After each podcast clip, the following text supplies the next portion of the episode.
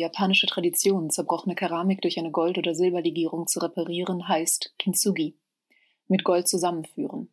Das Besondere, Kintsugi versucht nicht, die augenscheinlichen Makel der Reparatur, des Zerbrochenseins, zu verbergen, vielmehr werden diese erinnert, betont.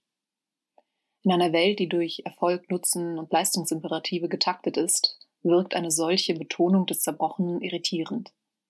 Brechen, zerbrechen, abbrechen, umbrechen, zusammenbrechen ist ein Makel. Misserfolg, Versagen und Scheitern sind unerwünscht, werden gerne aus den Lebensläufen gestrichen oder an den Rand der Gesellschaft verbannt.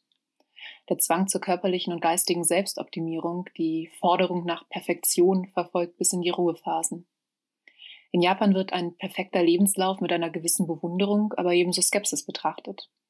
Denn ist der Moment des Fallens, der Moment des Scheiterns nicht auch der Moment, an dem sich die Tiefe des Seins allererst offenbart?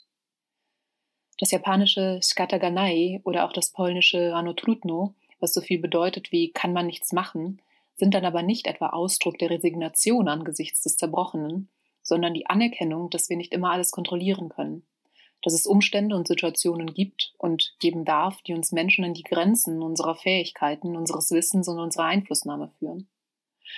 Wo sollen wir aber das Gold in den, in unseren Lebensbruchstellen finden?